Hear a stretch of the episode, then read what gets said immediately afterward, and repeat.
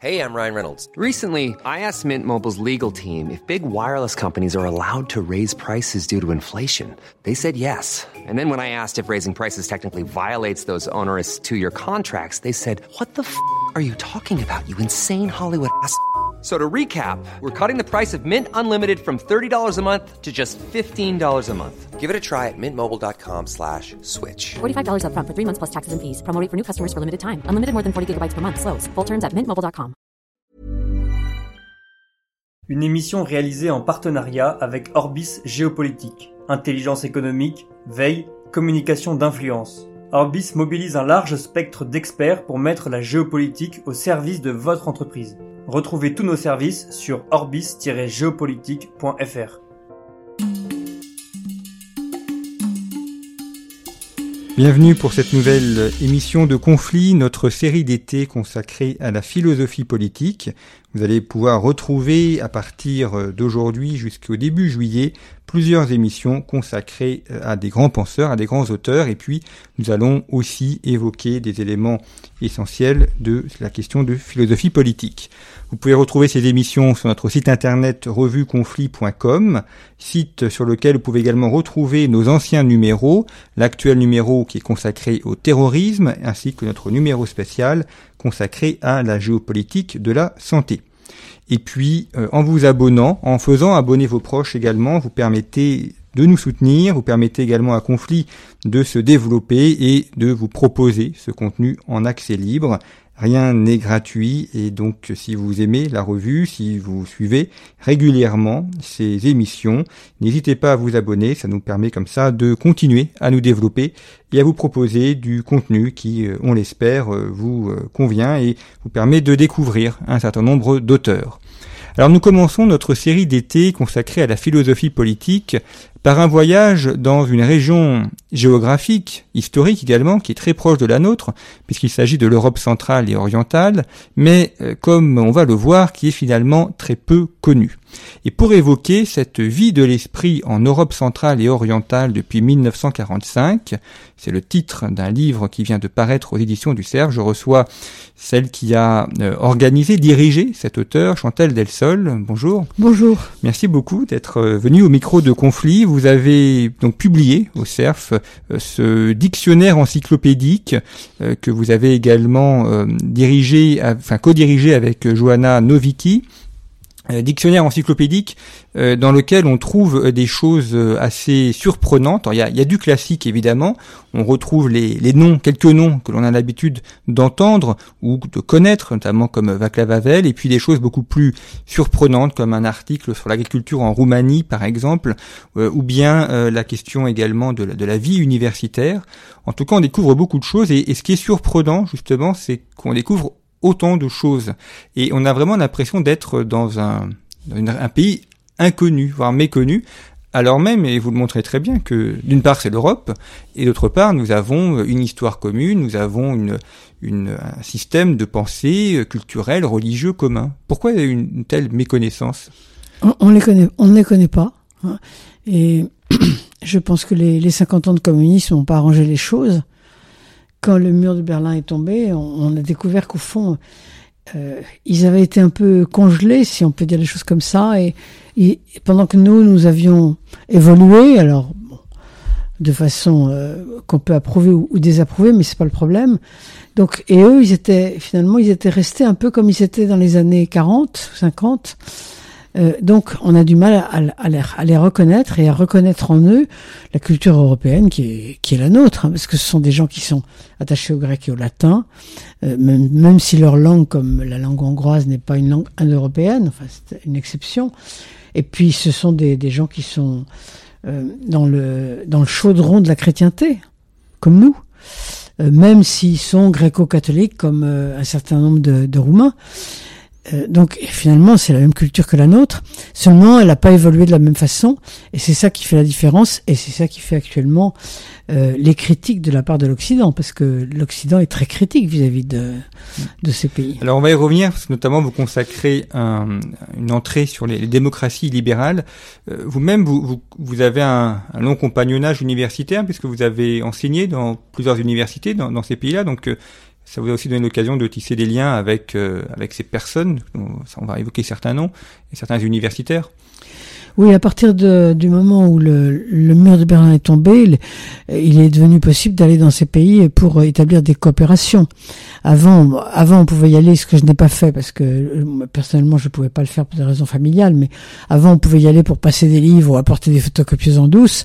Mais à partir de 90, bon, on a pu y aller pour faire des coopérations. C'est ce que j'ai fait parce qu'à l'époque j'avais la possibilité universitaire de le faire puisque je dirigeais un département d'études européennes. Et là j'ai effectivement donné des cours. Euh, dans, dans, plein, dans plein de pays euh, de cette zone-là, et même, euh, je, dirais même dans la, dans la plupart, y compris jusqu'en Transnistrie. Donc, vous voyez, c'est. Euh, donc, et puis j'ai établi des coopérations avec eux. Euh, aussi bien des, enfin des, des masters, euh, des, des secteurs de, de doctorat. Euh, j'ai eu des thèses, euh, un certain nombre de thèses que j'ai dirigées, co-dirigées plutôt, parce que c'était des thèses en co-tutelle avec la Roumanie, la Pologne. On a fait des recherches communes avec la Tchéquie, euh, avec la Hongrie, et dans plusieurs universités euh, en Hongrie. Enfin, oui, on a beaucoup, on a beaucoup travaillé dans ces régions-là. Donc vous avez pu faire des, des, coopérations effectivement avec ces pays, avec un certain nombre d'auteurs. Ce qui est surprenant, c'est mais c'est peut-être d'ailleurs le, le cœur de votre ouvrage, c'est de voir qu'en dépit de ces 50 euh, ans ou 60 ans de communisme, il y a une vie intellectuelle qui a perduré, il y a la, la culture de, propre à chacun de ces pays qui a perduré, et donc le, le totalitarisme communiste n'a pas réussi à, à tout éradiquer, et peut-être même d'ailleurs que c'est la permanence de cette culture qui leur a permis de sortir de cette gang communiste. Oui, bien sûr. C'est euh, ils, ils, ont davantage la culture a davantage fleuri euh, sous l'oppression qu'elle n'a fleuri euh, chez nous dans la liberté. C'est, c'est, ça peut paraître contradictoire au départ, mais ce qu'il faut voir, c'est qu'historiquement, ce sont des pays qui ont eu l'habitude d'être colonisés. Nous, nous avons colonisé. C'est d'ailleurs l'une des raisons, on peut reparler après de, la différence de, traitement qu'ils ont vis-à-vis de, l'immigration.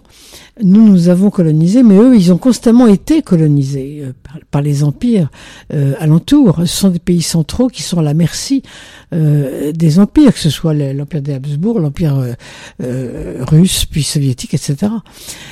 et donc, ils ont eu, ils ont eu l'habitude de, de maintenir leur culture parce qu'ils n'avaient pas d'État. Très souvent, dans l'histoire, ils n'avaient pas d'État. Et donc, c'est leur culture qui leur tenait lieu d'identité. Nous, nous avons toujours eu un État. Nous ne savons pas ce que c'est que de ne pas avoir d'État. Eux, ils ont maintenu leur identité grâce à leur culture et à leur culture opprimée euh, et clandestine. Donc, quand le communisme est arrivé, ils avaient l'habitude de, par exemple, les universités volantes. C'est une chose qu'ils connaissent. C'est-à-dire, ça veut dire faire l'université dans les salons. Euh, et en catimini, en mettant un veilleur devant la porte, pour surveiller qu'il n'y ait pas un agent qui, qui, vienne, un agent de la sécurité ou de la Stasi, ça dépend des pays. Euh, donc, ils avaient l'habitude de faire ça et ils ont continué à le faire. Ils ont, ils ont eu des maisons, des, maisons d'édition clandestines et tout ce qu'on peut imaginer de tel. Et ça a très bien, ça très bien fonctionné. C'est cette culture-là que nous voyons ressurgir. Ça explique aussi peut-être l'incompréhension qu'il y a aujourd'hui sur l'Union européenne, euh, qui euh, en, en, Occident est vue comme un élément euh, fédérateur qui permet euh, d'éviter les guerres, notamment la Deuxième Guerre mondiale, et alors que euh, chez eux, ça semble être vu comme une sorte de nouvel empire, non plus de Moscou, mais de Bruxelles, et donc réactivant l'opposition à cet empire. Oui, ils ont, ils ont le sentiment que, que l'Europe est en train de leur imposer une sorte d'idéologie postmoderne, enfin appelons ça comme ça, on peut discuter naturellement les termes, euh, que eux n'ont pas approuvé. Euh, au fond, si, si, on, si on réduisait leur, leur, euh, leur fureur à, à, à, une phrase, enfin en tout cas dans, dans, dans ce camp-là, parce qu'ils ne sont pas tous d'accord entre eux, hein, euh, c'est euh, bien sûr nous sommes heureux de rentrer dans l'Europe parce que c'est la culture commune, mais si c'est pour nous imposer la culture LGBT, nous ne sommes, sommes pas d'accord, parce qu'eux n'ont pas n'ont pas acquiescé à cette culture postmoderne, disons LGBT et autres. Ils sont pas d'accord avec ça. Alors, et ils ont l'impression qu'on leur impose, ce qui est vrai d'ailleurs, euh, l'Europe, les institutions européennes imposent cette culture.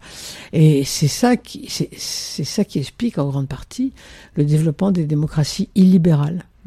Alors revenons justement sur ce terme, puisque euh, vous consacrez euh, l'entrée à cette notion de démocratie libérale, que c'est eux qui ont forgé ce terme, mais vous le préférez à celui de populisme, en expliquant que démocratie libérale est, plus descriptif, populisme a un côté euh, insultant. Oui, le, populisme, c'est un, mot qui est une injure. Enfin, à, à quoi reconnaît-on que c'est une injure? C'est que aucun gouvernement n'assume ce mot. Il n'y a pas de gouvernement qui dise je suis populiste. Il y a eu quelques cas, quelques exceptions, mais dans l'ensemble, aucun de ces gouvernements ne dit je suis un gouvernement populiste.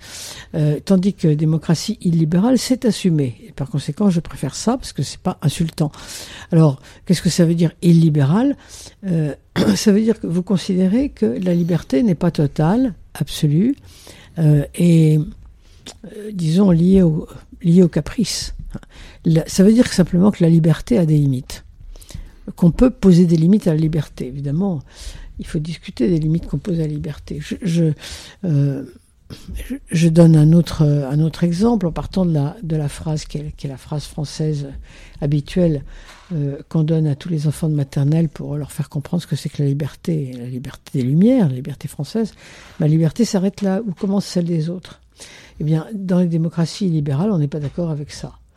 Euh, si ma liberté s'arrête là où commence celle de l'autre, la vôtre, la vôtre, euh, ça veut dire que nous sommes dans un état de jungle. C'est-à-dire que j'enfonce mon couteau dans le beurre jusqu'au moment où je vais rencontrer une pierre. C'est ça, au fond.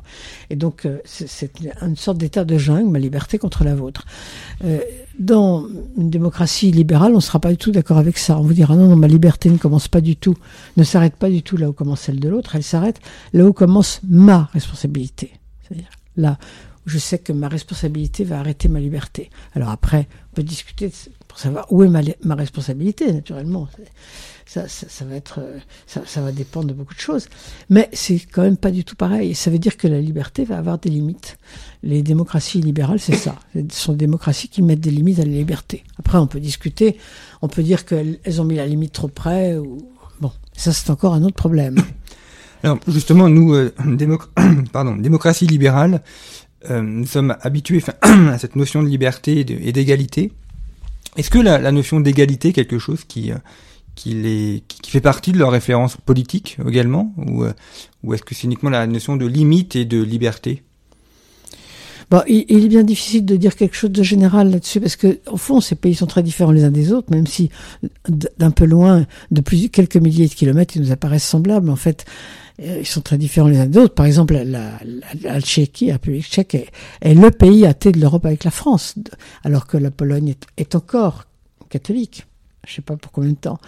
Euh, ceci pour vous dire que dans l'ensemble, euh, la, la notion d'égalité est moins importante chez eux que la notion de multiculturalité. Ce sont des pays multiculturels, hein. Euh, ce que nous n'arrivons pas à imaginer parce que nous les voyons en train de refuser certaines immigrations. Mais ce sont des pays bien plus multiculturels que nous. Et en ce sens, certains auteurs dans le livre disent qu'ils sont pré-postmodernes, c'est-à-dire qu'ils ont ils ont avalé la notion de diversité, ils la, comprennent, ils la connaissent. Alors, naturellement, euh, c'est probablement une, diversité qui est, limitée à, des fondamentaux. hein. Euh, ils, sont, euh, ils abritent un certain nombre de clochers. Dans chacune de ces villes, il y a un certain nombre de clochers, il y a un certain nombre de religions. Est-ce qu'ils seraient prêts à, édicter une loi sur la polygamie? Je ne le pense pas. Alors que je pense que nous aurons en France très bientôt une loi sur la polygamie. Ça existe déjà au Canada. Euh, bon, il y, a, déjà, enfin, sur la polygamie ou, d'autres, euh, euh, disons, d'autres coutumes qu'on peut appeler païennes en fait, du même genre. Euh, je pense pas qu'eux soient si près de ça, si près que ça d'admettre ce genre de choses, mais ils connaissent la multiculturalité. D'abord, ce sont des gens qui vivent avec, un certain nombre de langues différentes, hein, de langues, de religions, de coutumes. Donc, euh, je pense que pour eux, c'est plus important que l'égalité. Et cette multiculturalité, on la voit euh, effectivement dans cette diversité du christianisme entre orthodoxes, protestants. euh, Voilà. Or- Victor Orban, par exemple, est lui-même issu d'une. Il est, cal- église il est calviniste. calviniste, oui. oui. Bah, je- les Hongrois sont beaucoup euh, calvinistes. Oui. Et euh, également dans le, le brassage des populations, puisque les guerres et les, les frontières d'empire ont fait qu'on a des Voilà. Polonais, des Tchèques euh, ailleurs que leurs frontières euh, d'origine. Beaucoup, beaucoup d'ailleurs ont été euh, dans les dans les, les siècles, les quelques siècles qui précèdent, ont appartenu à plusieurs pays différents. Donc, euh, ça- même souvent, c'est ce qu'on raconte dans un certain nombre de romans, ils, ils savent pas très bien où ils habitent. Certains paysans savent pas très bien dans quelle nation ils se trouvent parce que ça a tellement bougé, il y a eu tellement d'armées différentes qui sont passées. Euh, donc ça, ça, c'est ça, ça produit de la diversité naturellement. Comment est-ce qu'ils se voient euh, Nous, on les qualifie de pays d'Europe centrale et orientale. Alors, c'est à la fois commode et en même temps, même définir les frontières, c'est compliqué. D'ailleurs, vous-même, vous précisez que vous avez euh, de facto exclu la partie ex-Yougoslavie parce que euh, ça, ça faisait, enfin, ça, ça, on sortait un petit peu du cadre strictement géographique. Mais est-ce que eux se voient comme étant une région unitaire ou est-ce qu'ils se définissent en creux par rapport par opposition à l'ancien empire allemand, austro-hongrois et russe alors, euh, d'abord, je veux juste dire un mot sur l'ex-Yougoslavie. Euh, on, ne l'a pas exclu, mais euh, d'abord, déjà, c'était très difficile de trouver un responsable pour, s'occuper de cette, cette région. Euh, parce que on, a travaillé avec des avec des responsables de zone. Moi, je, ne peux pas euh, euh, tout faire, alors qu'en plus je connais pas ces, ces langues-là. Donc, il fallait des gens qui connaissent ces langues, qui connaissent les intellectuels et qui fassent des choix, parce que c'est pas c'est pas nous qui avons choisi les auteurs, ce sont les responsables de zone. Et pour la Yougoslavie, nous n'avions personne. Puis il y avait un deuxième point, c'est que les blessures sont encore tellement ouvertes dans cette zone-là que c'était quand même très difficile de choisir les auteurs, de décider de quel sujet on, allait parler. Enfin, voyez, donc c'est à cause de ça qu'on n'a pas, malheureusement, parce que j'aurais bien aimé qu'il y ait des notices sur, sur ou sur Danilo Kish, par exemple. Mais bon. Alors, pour la deuxième question, euh, qui, est, évidemment très importante, non, ils ne se considèrent pas comme une zone à part entière, pas du tout. Ils sont très différents les uns des autres, mais très très différents même si, encore une fois, ils nous apparaissent semblables euh, vu, d'ici. Et puis, euh, il y a une espèce de presque de hiérarchisation qui se perd entre eux. Euh, ça a été la, principale difficulté de ce livre, les susceptibilités. Chacun réclamant sa part pour le nombre d'auteurs, pour parce que il, il, y a des il y a des complexes d'infériorité et de supériorité qui, qui existent dans ces zones. Alors, il y a des couples, par exemple, la, la, Tchéquie et la Pologne s'entendent assez bien, hein, même s'ils sont extrêmement différents. Euh, mais dans l'ensemble, il y a quand même euh, il y a quand même des différences très grandes. La Roumanie, par exemple, est, très différente euh, de, la, Pologne, de la Hongrie et de la Tchéquie, qui sont, tous les trois les trois pays euh, les plus importants. La Bulgarie est extrêmement différente des autres. je ne sais pas si vous avez eu le temps de, de lire, mais c'est seulement dans les articles bulgares, dans certains articles bulgares, qu'on peut lire la thèse suivante, très intéressante quand même. Euh, le communisme, c'était pas si mal que ça. Vous voyez euh, certains disent que le communisme c'était un totalitarisme, mais on peut aussi dire que c'était un régime formidable euh, euh, pour lequel, dans lequel tous les gens étaient égaux. Vous voyez, c'est chez les Bulgares qu'on trouve cette thèse, thèse intéressante. Hein. je pense que les Bulgares dès qu'ils ont eu la possibilité de voter ont eu un parti un parti communiste très fort. Hein, après 89. Donc, vous voyez, ça c'est une différence. Vous n'auriez jamais trouvé ça en Pologne ou en Hongrie. Et donc il y a, des, y a vraiment de très grosses différences. la Roumanie peut être le pays euh, qui est le un des plus francophiles. Euh, en tout cas, oui, euh, D'abord, c'est un pays de culture latine, contrairement aux autres qui sont slaves. Bien sûr. Et puis, il y a du très, enfin, de très anciens liens entre l'élite roumaine et l'élite française. Oui, les, les, les, Roumains disent volontiers que, que Bucarest est un petit Paris. Enfin, euh, il y a certains quartiers qui sont qui peuvent laisser penser à ça, en effet. Euh, oui, il y a, y a, une, y a une, tradition de, de, de, francophonie qui est beaucoup plus importante en Roumanie que partout ailleurs. Effectivement, la langue euh, roumaine est latine. Il y a énormément d'intellectuels roumains qui, comme Sioran, qui, qui sont partis s'installer à Paris euh, lorsqu'ils ont fui leur pays pour des raisons diverses. Euh, donc effectivement, et puis euh, il faudrait parler des langues. Effectivement, les langues sont très différentes. Là, vous avez une langue latine, euh, la langue hongroise est finno-ougrienne, euh, les, les langues tchèques et polonaises sont slaves. Enfin bon, effectivement, très très grande très très grande différence.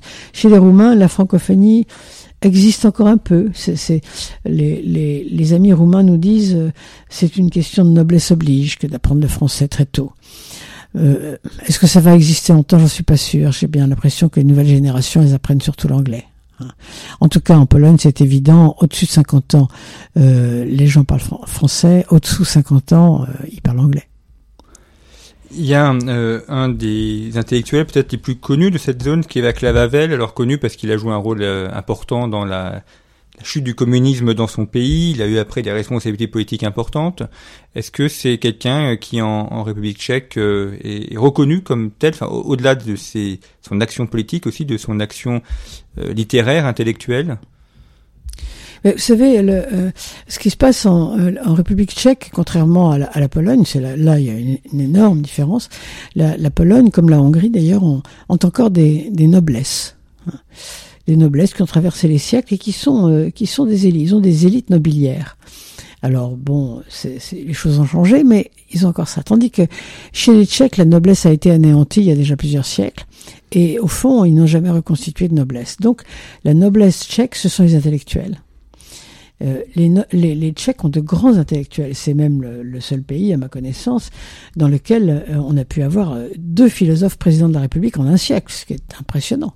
Je parle de philosophes, je parle pas de, de philosophes à la banque. Hein. Je parle de vrais philosophes. Ils ont eu Masaryk et ils ont eu Havel. Et ceci parce que c'est un c'est un pays où la noblesse c'est l'intellect, pour des raisons d'ailleurs historiques. Et ils ont constitué une une intelligentsia très intéressante, qui bon, on peut la faire démarrer avec Masaryk, enfin en tout cas au XXe siècle, euh, qui est agnostique, parce que la, la, Tchéquie est un pays agnostique, euh, mais qui est personnaliste. Ça peut paraître bizarre. Ils sont personnalistes sans être chrétiens. Alors, ils sont sûrement marqués par la chrétienté, d'ailleurs ça se voit, mais et ils sont tout de même agnostiques. C'est le cas de Havel, c'est le cas de Patochka, c'était le cas de Masaryk déjà. Et ils ont, euh, ils ont toute une intelligentsia très très intéressante et, très puissante. Hein. Euh, je dirais que leur intelligentsia est, plus puissante que celle polonaise. Hein. Même si les Polonais seraient peut-être pas contents d'entendre dire ça, mais euh, donc Václav Havel fait partie de cette intelligentsia. Lorsque euh, 89 est arrivé et que ces pays ont élu de, euh, nouvelles euh, des, présidents de la République ou des présidents du Conseil, ça dépend de leur constitution. Euh, on a senti, moi je voyage toujours beaucoup, je voyageais beaucoup dans ces pays et je sentais chez les Polonais une sorte d'agacement hein, en regardant les Tchèques, leurs voisins, leurs amis, qui avaient mis au pouvoir un philosophe pendant que ils avaient au pouvoir un électricien. Vous voyez? Mm. Euh, et, donc, euh, Václav Havel, c'est ça, c'est, l'aristocratie tchèque. Alors, bien entendu, qu'il est, très important, que ses œuvres sont très importantes. Enfin, euh, il faut remettre les choses au, niveau. Le philosophe important chez eux, c'est Patochka. Véritablement. Havel est important aussi, mais Havel a quelque chose de littéraire. Hein.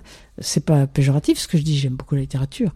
Il a écrit des pièces de théâtre. Il a Patochka est un pur philosophe. Hein. Donc euh, c'est un petit un petit peu. Havel est un disciple de Patochka. Alors justement, est-ce qu'on peut revenir sur Patochka pour présenter à, à nos auditeurs euh, qui quel est son. Vous dites que c'est un, un, pur philosophe. Qu'est-ce que quel courant il se rattache ou quelle, quelle est la, la particularité de sa philosophie? Oh, je, je, pense que on, on peut dire que c'est un, un, philosophe personnaliste. Je, je pense qu'on peut dire ça sans, sans fâcher ses, ses disciples mettons-le peut-être entre guillemets si vous voulez, euh, il a énormément travaillé euh, sur l'identité européenne, sur l'identité de la pensée européenne. Euh, qui sont les Européens Un certain nombre de ses livres, et parmi les, plus importants, ne seraient pas acceptés par, par un certain nombre d'Européens de l'Ouest, comme par exemple les essais hérétiques, qui sont l'un de ses livres les plus importants, avec Platon et l'Europe peut-être, sur l'identité européenne, euh, où il montre bien euh, à quel point l'Europe euh, est une, enfin la culture européenne est une culture du doute, du scepticisme, de la remise en cause, d'où son intérêt pour Platon. Aujourd'hui, dans un dans un moment où l'identité quelque chose de, de n'est pas accepté, si vous voulez, euh, je pense que si on creusait les, les œuvres de Patochka, il y en a beaucoup qui seraient qui seraient assez assez furieux.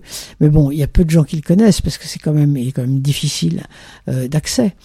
Euh, il a beaucoup, c'est un platonicien en fait. En. Euh, il a beaucoup travaillé sur sur Platon.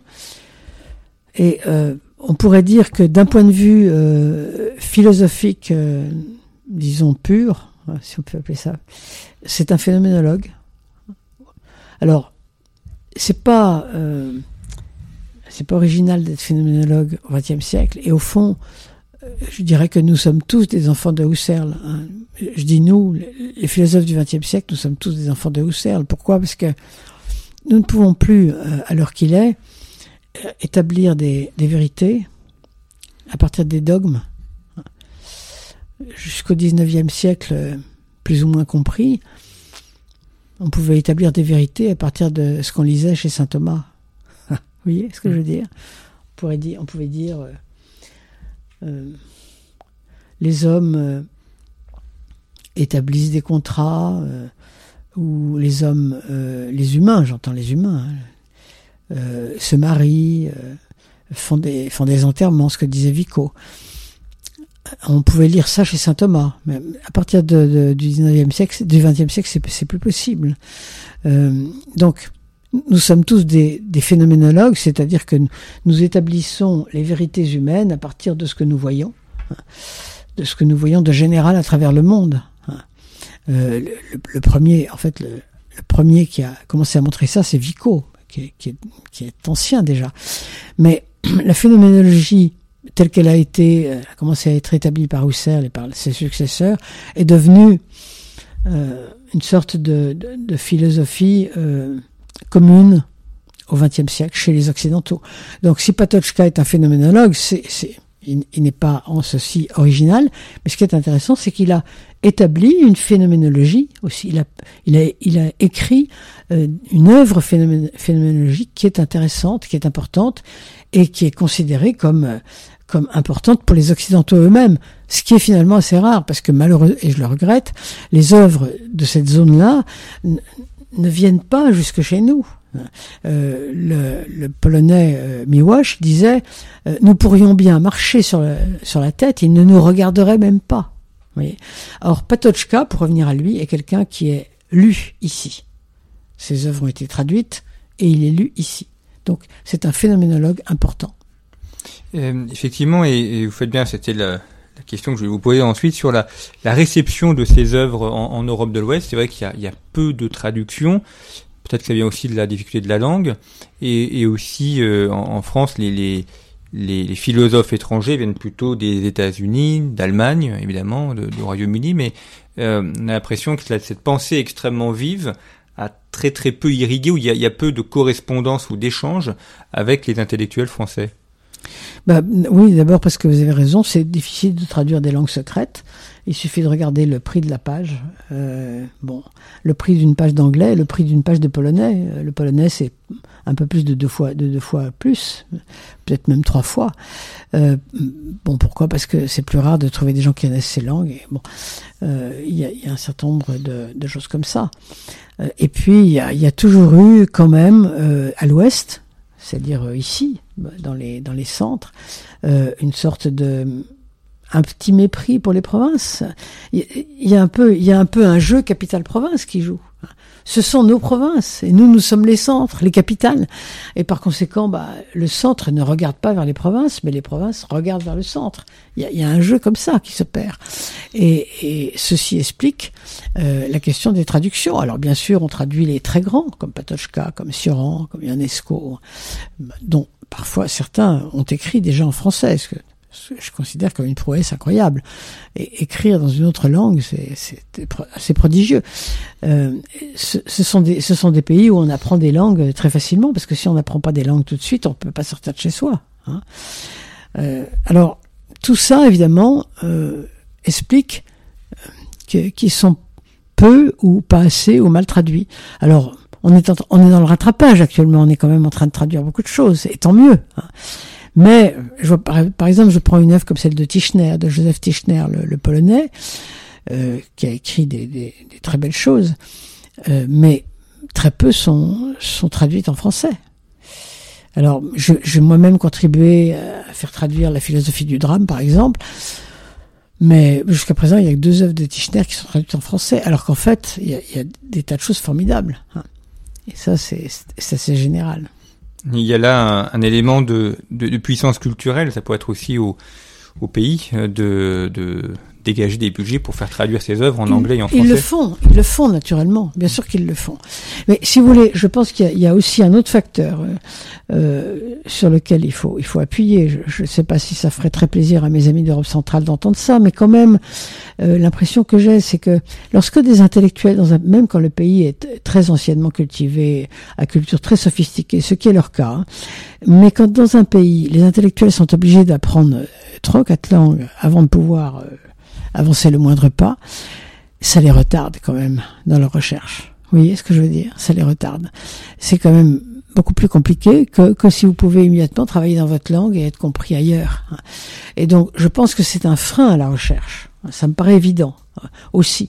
Ça fait que le, leur recherche est peut-être moins riche que dans des pays où ça sera facile tout de suite, hein, dans des pays, par exemple en Angleterre, où c'est vraiment le pays le plus facile. On n'a pas besoin d'apprendre une seule langue en Angleterre. C'est merveilleux, ça doit être merveilleux.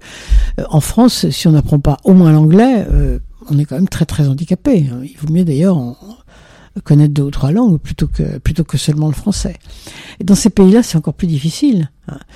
Euh, ce sont des pays. Moi, j'ai connu des gens dans ces pays absolument incroyables qui, qui connaissaient trois quatre langues et puis qui les parlaient. Mais alors, avec une, une rigueur, un, souci de, du mot, enfin, absolument incroyable. Seulement, évidemment, pendant ce temps, ils faisaient pas autre chose.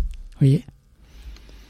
Autre euh, élément aussi sur cette, cette région, le, rapport entre les, les intellectuels, euh, la culture et, et la politique. Est-ce qu'ils ont, alors hormis le cas tchèque où là ils ont directement pris le pouvoir, mais est-ce que dans les chez les gouvernements, euh, on, ils ont un entourage d'intellectuels? Ça peut varier aussi d'un pays à l'autre. Victor Orban, par exemple, n'est pas tout seul. Il a une équipe autour de lui de gens qui pensent. Peut-être pas forcément le cas dans d'autres pays d'ailleurs. Alors, ce qui s'est passé, il y a deux choses. Il y a d'abord euh, l'arrivée au pouvoir après 80, après 89. Là, ils ont très souvent, ils ont porté au pouvoir des intellectuels. Ça n'a pas été le cas de la Pologne, parce qu'en Pologne, ils avaient Wałęsa qui était, qui était une, une, tête euh, euh, déjà quelqu'un qui avait qui avait une autorité naturelle, parce qu'à cause de tout ce qu'il avait fait dans la dissidence. mais par exemple, en Roumanie, ils ont porté au pouvoir un euh, un professeur de philosophie, euh, de sciences politiques. Donc, dans plusieurs pays, ils ont porté au pouvoir des intellectuels parce que bah, c'était les seules élites qu'ils avaient. Donc, euh, sauf dans le cas polonais, c'était assez logique. Alors après, naturellement, comme chez nous, ils ont ils ont des ils ont des gens au pouvoir qui sont entourés d'intellectuels. Euh, je ne pense pas que ce soit le cas du gouvernement polonais actuellement, mais c'est le cas de Orban. Hein euh, Orban est effectivement entouré d'un certain nombre d'intellectuels. Euh, je, ne suis pas sûr que ce soit le cas en Roumanie. Hein. Euh, très vite, finalement, ils ont eu tendance à, rejoindre notre type de politique, c'est-à-dire à avoir des, politiques ambitieux. J'allais dire ambitieux et menteurs savez, la politique, c'est la politique. Elle redevient très vite ce qu'elle est. Hein. C'est le cas, par exemple, en Roumanie, ce qui ne veut pas dire que ce sont des mauvais gouvernants. Je me garderai bien de juger, mais à entendre mes amis parler de leurs gouvernants, euh, on croit entendre des Français parler de la, du gouvernement français, quoi. Et est-ce qu'il y a une, une, relève qui est assurée? Il y a eu la génération euh, 89-91, chute de l'Union soviétique. Euh, on est 30 ans plus tard. Est-ce que alors, certains sont décédés, d'autres sont évidemment euh, plus âgés, mais est-ce qu'on voit apparaître une est-ce qu'ils ont formé euh, des, des, futurs cadres intellectuels qui permettraient, qui va permettre à la vie de l'esprit dans ces pays de se poursuivre?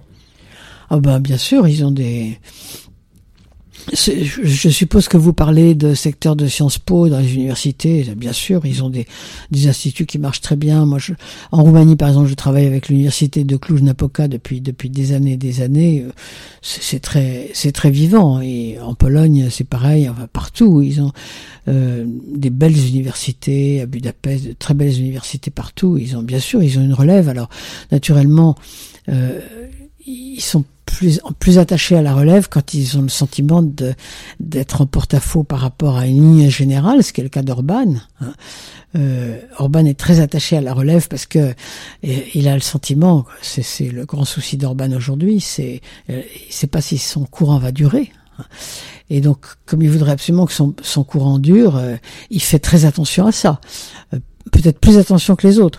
Mais partout, partout, oui, vous avez des, vous avez des secteurs de, de Sciences Po qui, qui, qui sont des fabriques d'élite. Euh, ils ont des, ils ont de très belles élites, hein, euh, euh, tout autant que les nôtres. Ces universités, elles, euh, enfin, en France, on a ces, ces, mouvements qui apparaissent. Alors, on parle du mouvement des coloniales et autres. Est-ce que c'est quelque chose qui est aussi présent euh, en Europe centrale ou, ou pas encore ou... Non, je pense pas. Je pense que vous savez, tout, tout vient avec un, un moment de, de latence. Hein.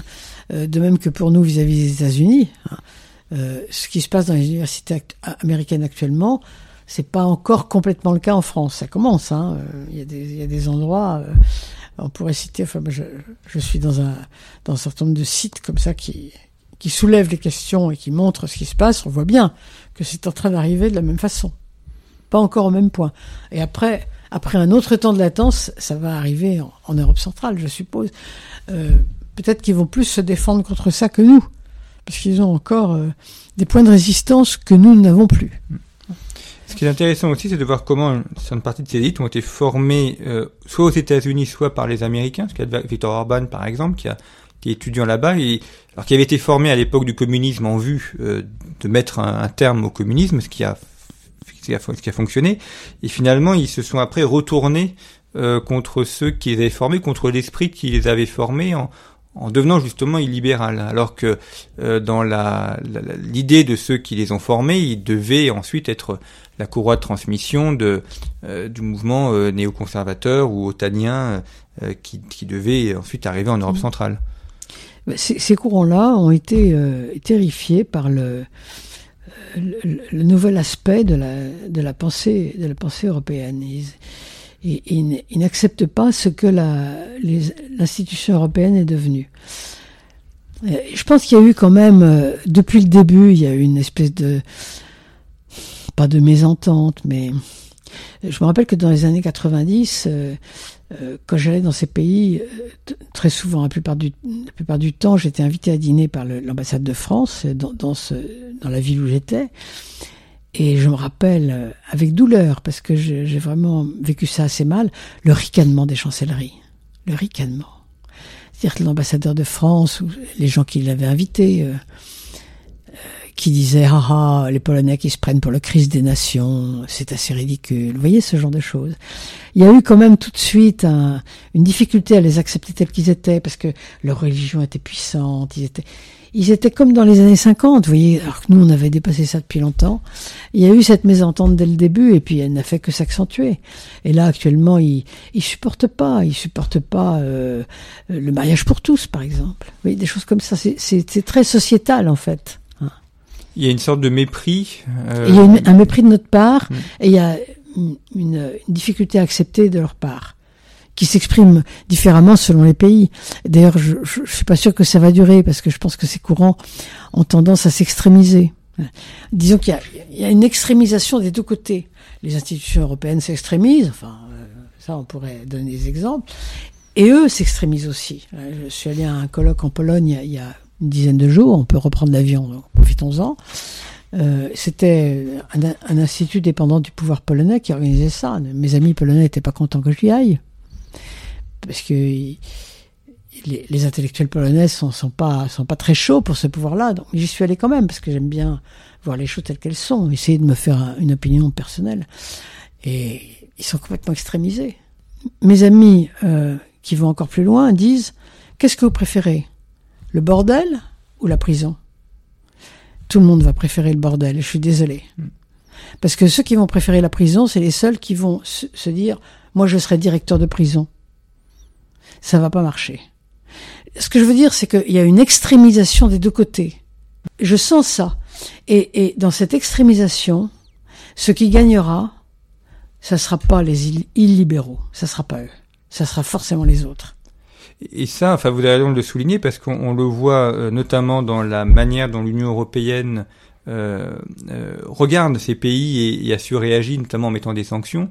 Et donc, on, on arrive finalement à la création d'une sorte de nouveau mur euh, qui n'est plus un mur physique et barbelé comme on l'a connu jusqu'en 91, mais qui est une sorte de, de mur moral, de mur intellectuel oui. où on n'arrive plus du tout à communiquer d'une partie à l'autre et, et, chacun s'exclut l'un l'autre. Exactement. Et en s'excluant, on se radicalise. Mmh. Tout le monde se radicalise des deux côtés. euh, c'est pas c'est pas bien. C'est c'est on peut plus discuter d'abord. On appartient ou à un camp ou à l'autre. Je l'ai vu quand j'ai accepté d'aller à ce colloque. C'est euh, les amis euh, polonais euh, étaient furieux. Il y, a, la société polonaise est entièrement clivée, mais mais alors c'est la guerre. C'est la guerre des mots. Pour l'instant, heureusement, il n'y a pas de guerre des, des, armes. Mais mais ça peut ça pourra pas durer. C'est pas possible. Et je vois même les intellectuels conservateurs. Euh, qu'on retrouve comme ça d'un colloque à l'autre, qui, qui, viennent un peu de partout. Il y a des Américains, il y a, moi j'en fais partie, je fais partie de ce, ce, ce groupe d'intellectuels de, conservateurs. Bah, ils sont, ils, sont très inquiets parce qu'ils disent si on nous demande de choisir entre la peste et le choléra, euh, qu'est-ce qu'on devient, quoi? Vous voyez ce que je veux dire? C'est plus possible. Est-ce que ça vient pas justement du fait que l'on n'ait plus de, culture commune ou de base de culture commune qui puisse euh, permettre de, de rallier des gens, d'associer des gens qui ont des points de vue différents. C'est normal que dans une société, il y a des gens qui ont des points de vue différents, mais qu'on n'arrive plus à, accepter, justement, au moment où on, essaie de revendiquer les différences, on n'arrive plus à accepter les différences au sein d'un même pays, notamment des différences sur des points euh, bah, parfois fondamentaux sur la vie ou sur la mort, ou sur euh, des différences d'options de, de, vie. Écoutez, si on se demande d'où ça vient, cette situation désagréable que je suis en train de, vous décrire avec des pauvres mots, je pense que ça vient quand même essentiellement du fait que euh, la chrétienté est en train de s'effacer. Je ne parle pas du christianisme, hein, attention. Le christianisme n'est pas du tout en train de s'effacer. La chrétienté, c'est-à-dire le fait que le, christianisme dirige, gouverne, inspire, etc. Les lois, les mœurs, les habitudes. Ça, c'est une chose qui est en train de se terminer depuis les années 60 du XXe siècle, donc ça fait déjà 50 ans. C'est en train de se terminer, mais il faut quand même bien penser que la chrétienté, c'est 16 siècles. Vous vous rendez compte Depuis la, bataille de, la rivière froide. 394, vous vous rendez compte? C'est quand même un laps de temps. C'est même pas un laps, c'est énorme comme période. Eh bien, cette chose est en train de se terminer. Et je pense que cette bagarre qu'on voit sous nos yeux, elle est due à ça. C'est-à-dire que ce qu'on appelle, bon, j'ai appelé la culture LGBT, bon, mais c'est un, une manière de, de m'exprimer, mais pour dire le postmoderne, si vous voulez. Qu'est-ce que c'est? C'est une volonté, une volonté vraiment, d'éradiquer pour toujours la culture euh, de la chrétienté, les obligations de la chrétienté, pas les chrétiens. On va pas nous assassiner, c'est pas ça, mais les obligations de la chrétienté, de, nous, de les assassiner pour de bon.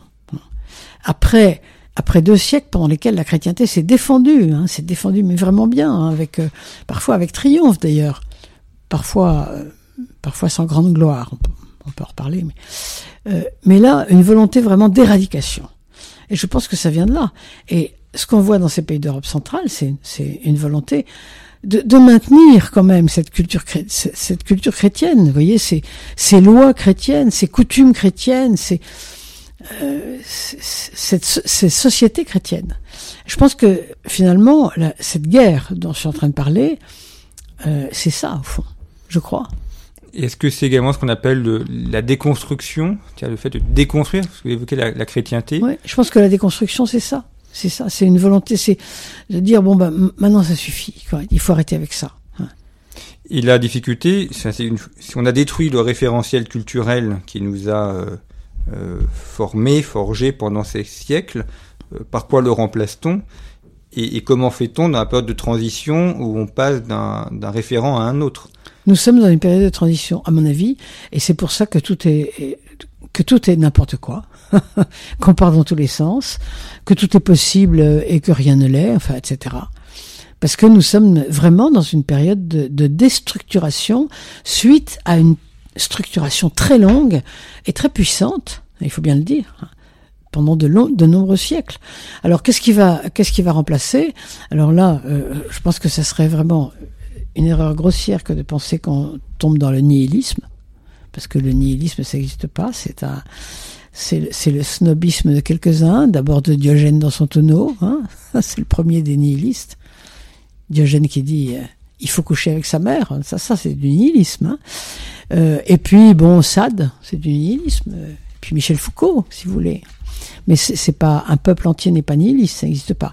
Alors euh, qu'est-ce qui va se passer? Eh bien, vous supprimez, vous éradiquez le monothéisme qui a fait notre culture pendant des siècles et des siècles, ressort la chose la plus naturelle du monde, ce, euh, ce que j'appelle la soupe primordiale de l'humanité, c'est-à-dire du paganisme, avec de nombreux dieux euh, différents les uns des autres, bon, euh, et puis une espèce de, morale naturelle, la morale de la sagesse, la sagesse chinoise par exemple, la sagesse indienne, la sagesse stoïcienne, ça existe partout, hein, sagesse épicurienne. Je pense que ce dont nous sommes le plus proches aujourd'hui, c'est d'Épicure. Euh, Épicure Lucrèce. Dans le vrai sens d'Épicure, pas dans le sens où on l'entend. Oui, pas dans le sens généralisé, euh, Épicure, euh, le plaisir. Bah, Non, c'est pas ça, Épicure, c'est bien plus compliqué que ça. Euh, Comte Sponville, si vous voulez. Comte Sponville est typiquement un homme de son époque. hein. Et donc c'est ça qui ressort. Le, la, la soupe primordiale, le paganisme normal. Il faut pas croire que les gens ne n'auront plus une idée du bien et du mal, pas du tout. D'ailleurs, il y a un bien et un mal très fort dans notre société. hein. Donc, il y aura des morales, il y aura des sagesses, il y aura même des religions. Et puis, nous avons quand même une religion très très importante qui surgit actuellement, c'est l'écologisme. C'est une religion, l'écologisme. C'est bien dommage d'ailleurs, parce que je pense que l'écologie vaudrait la peine qu'on la tienne uniquement pour une écologie. hein, parce que c'est quelque chose d'important, l'écologie, je pense. Et si on en fait une religion, euh, on va la détruire. C'est très dommage, je pense. Mais bon, ça, c'est peut-être un autre problème. Mais pour vous, pour vous dire ce qui va remplacer, c'est des choses comme ça. C'est ce que euh, René Girard, qui travaille sur le sacrifice humain, finalement appelle, la- enfin, c'est le retour de la- l'archaïsme, avec, avec beaucoup de modernité technique, Exactement. mais on retourne quasiment euh, avant le, le, le- avant Abraham et Isaac. euh. Ah, bien sûr, avant Abraham et Isaac, oui, bien sûr. Et puis, euh, sur le plan de- des chrétiens et pas sur le plan des juifs, parce qu'en fait, notre culture a été judéo-chrétienne. Sur le plan des chrétiens, on retourne euh, à, avant les Romains, peut-être même. Parce que les Romains, ils étaient, ils étaient pré-chrétiens. Ça, les chrétiens, disons qu'il faut dire plutôt que les chrétiens ont repris des choses des Romains. Par exemple, le mariage euh, monogame. hein, qui est une chose rare dans l'histoire. La, polygamie est beaucoup plus répandue. Les, Romains étaient monogames. Je serai Caius, tu seras Caïa. C'est, ça, c'est, les chrétiens ont repris ça. On revient à avant encore. hein. On va revenir à avant. C'est impressionnant, c'est intéressant. Et est-ce que justement, quand vous travaillez sur cette vie de l'esprit en, en Europe centrale, ce sera ma dernière question, parce que nous arrivons au terme de cette émission, euh, quels seraient les peut-être les, moyens euh, euh, pour euh, l'Europe centrale et l'Europe occidentale de, se réentendre et de se redécouvrir, justement d'éviter cette extrémisation des deux côtés, mais d'arriver peut-être par la culture à ce qu'il y ait de nouveau une entente et on parle beaucoup de, de, de vivre ensemble, enfin d'accepter qu'il y ait dans une même société des gens qui ont des points de vue différents et d'avoir une culture commune où chacun puisse vivre dans cette société. Bah, vous savez, euh, je crois qu'il faut que les échanges se, multiplient. C'est pour ça que personnellement, je, je, je ne néglige aucune occasion de les rencontrer, de discuter, de parfois de, euh, en général, de modérer les choses parce que je j'aime pas les extrémismes quels qu'ils soient. Mais je crois qu'il faut il faut faire des choses comme ça. Enfin, en tout cas, parce que vous posez la question à moi, moi, en fait, c'est la seule chose que je puisse faire, donc je la fais. Mais hum, il y a sûrement bien d'autres plans sur lesquels on peut travailler. Mais en tout cas, il faut qu'il y ait des échanges, absolument. Il faut les connaître. hein. Il y a, que comme ça qu'on, qu'on va finalement y arriver. C'est, tout ça est très intéressant. Eh bien, merci beaucoup Chantal Delsol et je renvoie donc nos, éditeurs à, votre dictionnaire encyclopédique euh, qui est euh, co-dirigé avec Johanna Novicki, La vie de l'esprit en Europe centrale et orientale depuis 1945 qui est paru aux éditions du CERF. Et euh, vous évoquez les échanges, effectivement, les lecteurs pourront trouver d'abord de très nombreux intellectuels euh, universitaires euh, de ces pays et puis des thèmes extrêmement variés et, découvrir ce continent inconnu qui est quand même à, quelques à peine quelques heures de vol de nos capitales occidentales et l'occasion donc de découvrir cette partie-là de l'Europe. Puisqu'on parle beaucoup d'Europe et bien l'Europe c'est aussi l'Europe de la culture et, et de découvrir euh, ce que pensent les autres et, et comment euh, les autres voient le monde. Merci, euh, à d'avoir répondu à, à- à nos questions et puis euh, j'invite donc nos éditeurs à, à poursuivre euh, ces éléments avec les autres émissions de cette série d'été autour de la philosophie politique que vous pouvez retrouver donc sur le site internet de Conflit revueconflit.com, site internet sur lequel vous pouvez également acquérir nos numéros actuels et anciens et puis vous abonner. C'est ainsi une manière de nous soutenir et de nous permettre de continuer à développer la revue et à vous proposer ce contenu en accès libre. Merci pour votre fidélité. À très bientôt.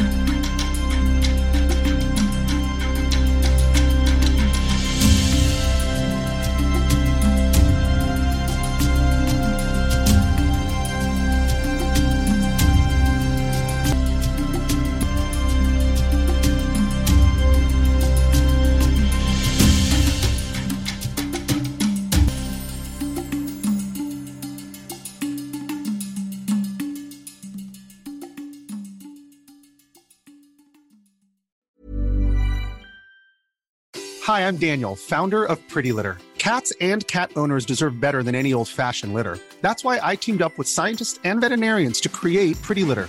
Its innovative crystal formula has superior odor control and weighs up to 80% less than clay litter. Pretty Litter even monitors health by changing colors to help detect early signs of potential illness. It's the world's smartest kitty litter. Go to prettylitter.com and use code ACAST for 20% off your first order and a free cat toy. Terms and conditions apply. See site for details.